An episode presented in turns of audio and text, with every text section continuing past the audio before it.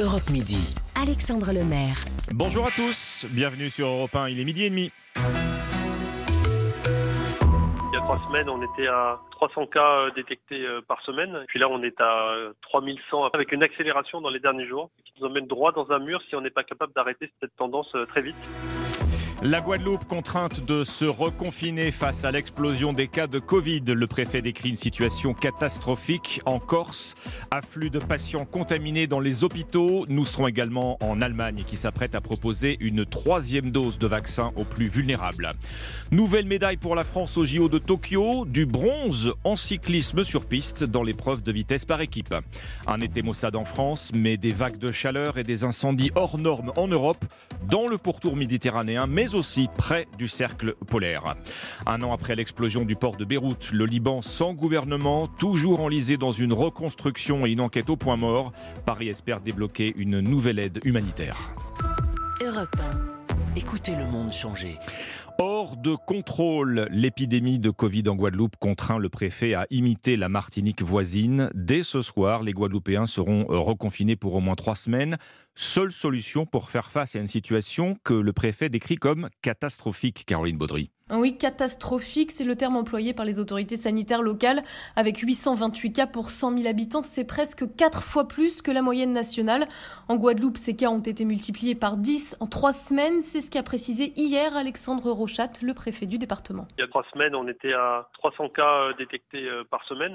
La semaine dernière, on était à 1000. Euh, et puis là, on est à 3100 a priori constatés. On a avec une accélération dans les derniers jours. Ça nous emmène droit dans un mur. Si on garde la même pente, on serait à 6000 cas la semaine prochaine. Donc, vous imaginez ce que ça veut dire pour un territoire comme la Guadeloupe d'avoir 6000 cas positifs par semaine à traiter avec évidemment une proportion de gens qui seraient traités à l'hôpital ou en réanimation. Les autorités ont ajouté qu'aucun des 22 patients actuellement en réanimation n'était vacciné. Là-bas, seuls 16% de la population a reçu les deux doses, pas assez pour freiner la circulation du virus. Le couvre-feu est donc avancé à 20h. En journée, circuler dans un rayon de 10 km sera soumis à des restrictions. Au-delà, il faudra même remplir une attestation et justifier d'un motif impérieux.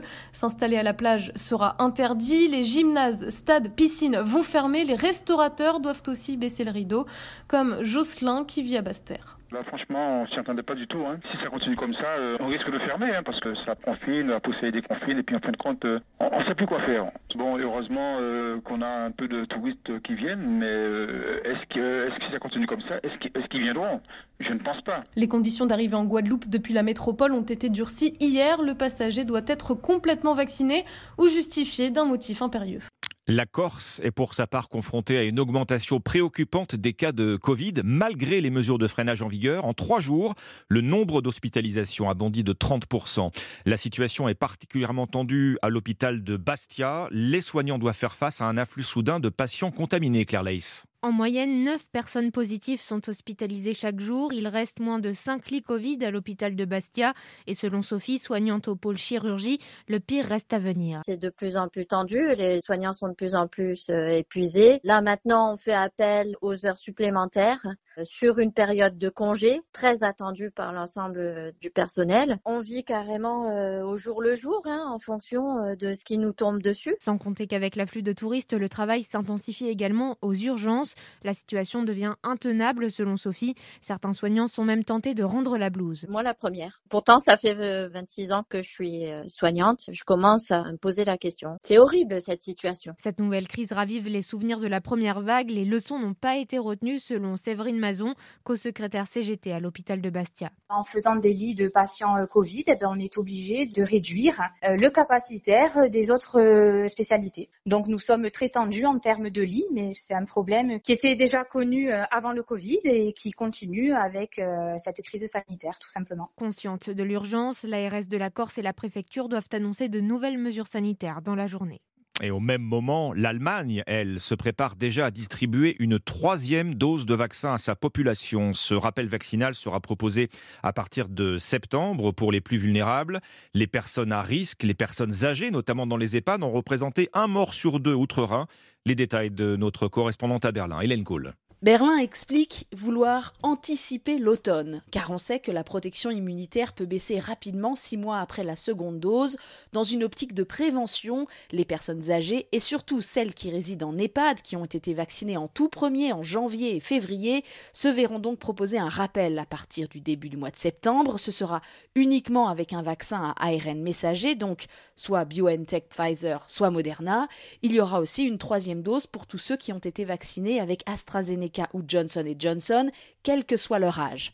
En Allemagne, 62% de la population a déjà eu au moins une injection, mais le rythme de vaccination a fortement ralenti en juillet. En prévision de la rentrée, les 12-17 ans sont aussi désormais officiellement appelés à se faire vacciner. Jusqu'à présent, les autorités sanitaires ne recommandaient la vaccination que pour les adolescents à risque.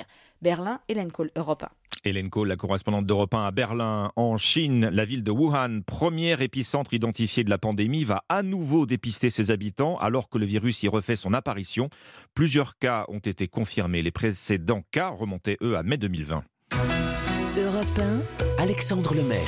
Une nouvelle médaille pour la France aux Jeux Olympiques de Tokyo. Elle est en bronze et c'est le cyclisme sur piste qui la porte, Corinne Boulou. Oui, les pistards apportent une 24e médaille à la délégation française à Tokyo. Florian Gringbeau, Sébastien Viguier et Ryan Ella l'ont remporté en milieu de matinée face aux Australiens. Le match pour la troisième place dans l'épreuve de vitesse par équipe. Du bronze comme aux Jeux de Rio en 2016 et c'est surtout la première médaille pour le cyclisme français à Tokyo. Ouais, la sensation de la nuit, euh, elle est venue du, stade olympique avec un record du monde phénoménal sur 400 mètres haies. Oui, un record et un premier titre olympique pour le jeune Norvégien Karsten Warholm. À 25 ans, le double champion du monde a signé sans doute la plus belle course de l'histoire des Jeux dans un chrono stratosphérique de 45 secondes et 94 centièmes. Warholm est ainsi devenu cette nuit le premier à franchir la barre mythique des 46 secondes, améliorant son propre record du monde de 76 centièmes. Notre consultant olympique Jean-Claude Perrin salue l'exploit historique de Karsten Warholm. Battre le record du monde en finale olympique, c'est toujours un défi. Et ce qu'il a réalisé, c'est monumental. Sa vitesse de base sur 400 qui est très forte, qui est très grande, et surtout par rapport à nombreux coureurs, une adaptation spécifique aux barrières. Il faut un rythme identique tous les 35 mètres, passer une haie de 91 cm. Donc avoir une course rythmée, millimétrée, de façon à ce qu'il n'y ait pas de rupture dans la vitesse. Ça, il l'a parfaitement adapté. Et ce qu'il a réalisé, euh, je pense que ça va rester peut-être 20 ou 30 ans. Eh bien justement, sachez que le dernier record du monde du 400 est battu au JO daté de Barcelone en 92.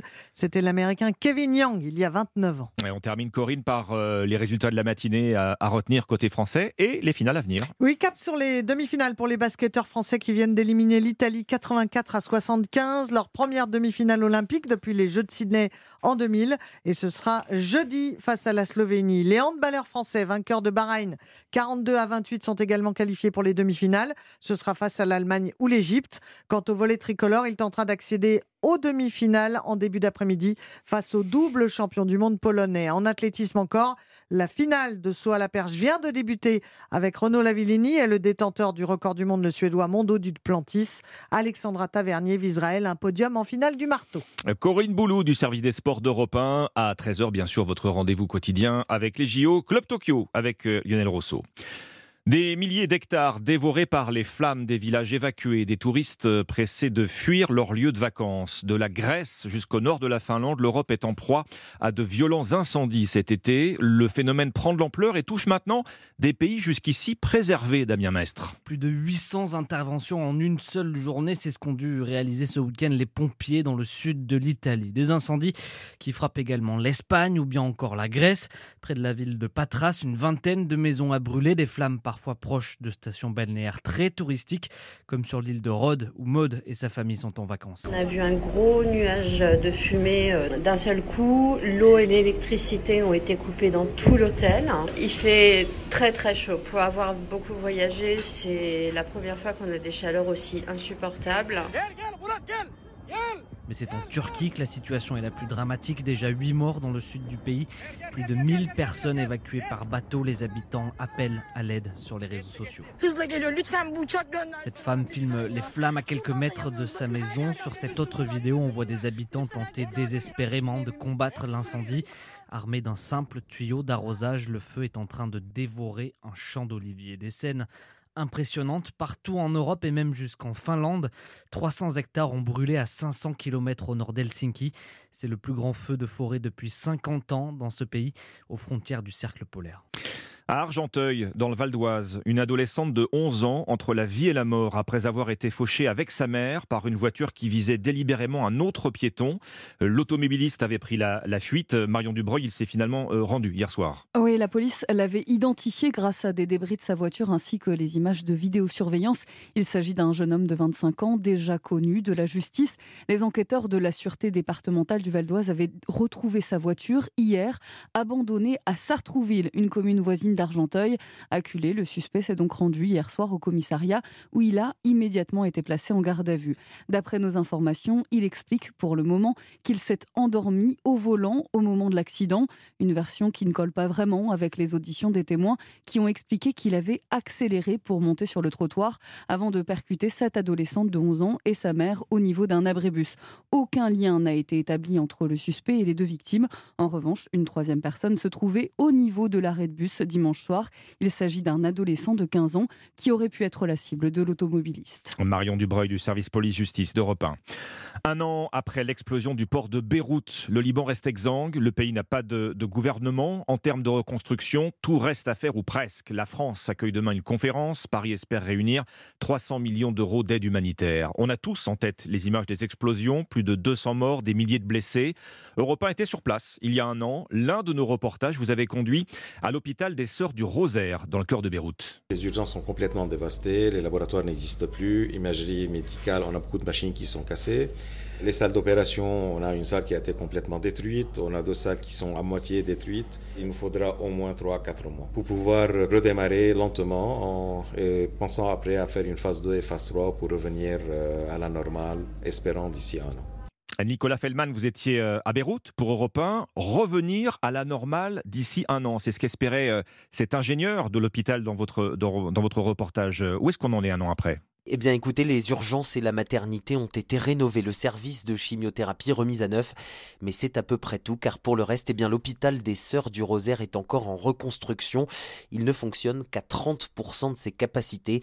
Eliane Mhawaj est la responsable de la qualité et de la gestion des risques à l'hôpital et depuis un an, elle est à la tête de ce qui a été baptisé au lendemain de l'explosion, le comité du désastre. On avait 200 lits. Actuellement, on peut admettre jusqu'à 40 patients. L'hôpital peut accueillir les patients aux urgences. Il peut accueillir aussi des patients de petite chirurgie qui ne nécessitent pas les soins des soins intensifs comme étant que les soins intensifs ne sont pas fonctionnels jusqu'à présent. Avec la présence de donateurs, on a pu surmonter parce que sans leur aide, on pourrait rien faire, vu que l'État libanais ne nous a rien donné. Et pour se remettre sur pied, donc l'hôpital a dû compter sur l'aide internationale, car ces derniers mois, l'État libanais a continué son effondrement, incapable de financer la reconstruction, d'assurer l'accès aux biens de première nécessité. Prenez par exemple l'électricité publique. Elle ne fonctionne à Beyrouth que deux heures par jour. Résultat, eh bien, l'hôpital des Sœurs du Rosaire tourne aujourd'hui grâce à des générateurs à essence. Pour les soins du quotidien, les médecins font face à une pénurie de médicaments. Là aussi, ils font donc appel à des donneurs privés, une situation intenable qui pousse de nombreux professionnels à déserter le pays. Depuis 2019, plus d'un millier de médecins ont quitté le Liban. Cela représente 20% des effectifs.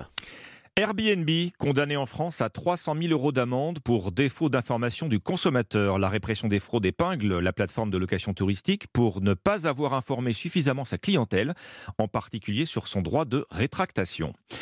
Il faut sauver le génépi. C'est en ce moment la pleine saison de la cueillette pour cette euh, plante qui pousse sur les sommets des Alpes et qui termine la plupart du temps, vous le savez, en bouteille et en liqueur. Or, en Savoie, un arrêté préfectoral limite la cueillette du génépi. Les promeneurs sont limités à une récolte de 120 par euh, brin par jour et par personne, Diane Berger, euh, car la plante se fait de plus en plus rare. Traditionnellement, on va au Génépi comme on va à la messe. C'est ce qu'avait expliqué un jour un Savoyard à Marie-Claude Delahaye. Fine connaisseuse du sujet, cette spécialiste a écrit tout un livre dédié à cette liqueur. C'est-à-dire que, voilà, on y va de façon euh, respectueuse parce que le Génépi Il faut lui laisser quand même la capacité de se renouveler, sinon ça sera une plante qui sera perdue. Et c'est bien ce qui inquiète les autorités. Difficile de quantifier précisément le phénomène, explique Laurent Stivel, la chef du service environnement de la direction départementale des territoires de Savoie. Mais avec d'autres plantes de haute montagne, le genépi est menacé. On avait depuis euh, quelques années des signalements de destruction de gens qui pillaient un peu un secteur, donc qui ramassaient euh, de manière un peu abusive. L'idée, c'était vraiment euh, d'avoir une réglementation qui permette quand même de, de se faire plaisir et puis en même temps ben, de tenir compte de la fragilité des espèces. Et pour les contrevenants qui seraient pris avec plus de brins qu'autorisés, l'amende est plus amère que le génépi. Elle peut monter jusqu'à 750 euros. Forcément, c'est tout de suite plus dur à avaler. La tendance météo de ce mardi 3 août. Valérie Darmon, dites-moi que je rêve. On retrouve un peu de soleil sur la moitié nord? Ben Oui, hein, on a le droit de rêver quand même. Un temps un petit peu plus calme, un petit peu plus sec, un petit peu plus ensoleillé. Vous avez remarqué que je dis beaucoup un petit peu plus. Juste un peu Seulement un petit peu. Entre l'île et Châteauroux, pas tout à fait encore sur la façade est. Hein. Toujours orageux cet après-midi, même si c'est un peu moins que ce matin. Sur la Méditerranée, malgré un soleil bien voilé par moments, l'atmosphère est estivale. Et sur tout le reste de la France, la journée qui reste maussade, très nuageuse et passagèrement pluvieuse. Pluie ou ondées qui sont tout de même plus rares sur le sud de l'Aquitaine et de Midi-Pyrénées, où quelques rayons de soleil apparaissent seulement aujourd'hui. Demain, ce sera terminé, mais on aura le temps d'en reparler. Avec des températures qui ne grimpent pas, toujours entre 19 à Brest et 29 à Toulon. Merci Valérie, on vous retrouve à 13h pour un point complet.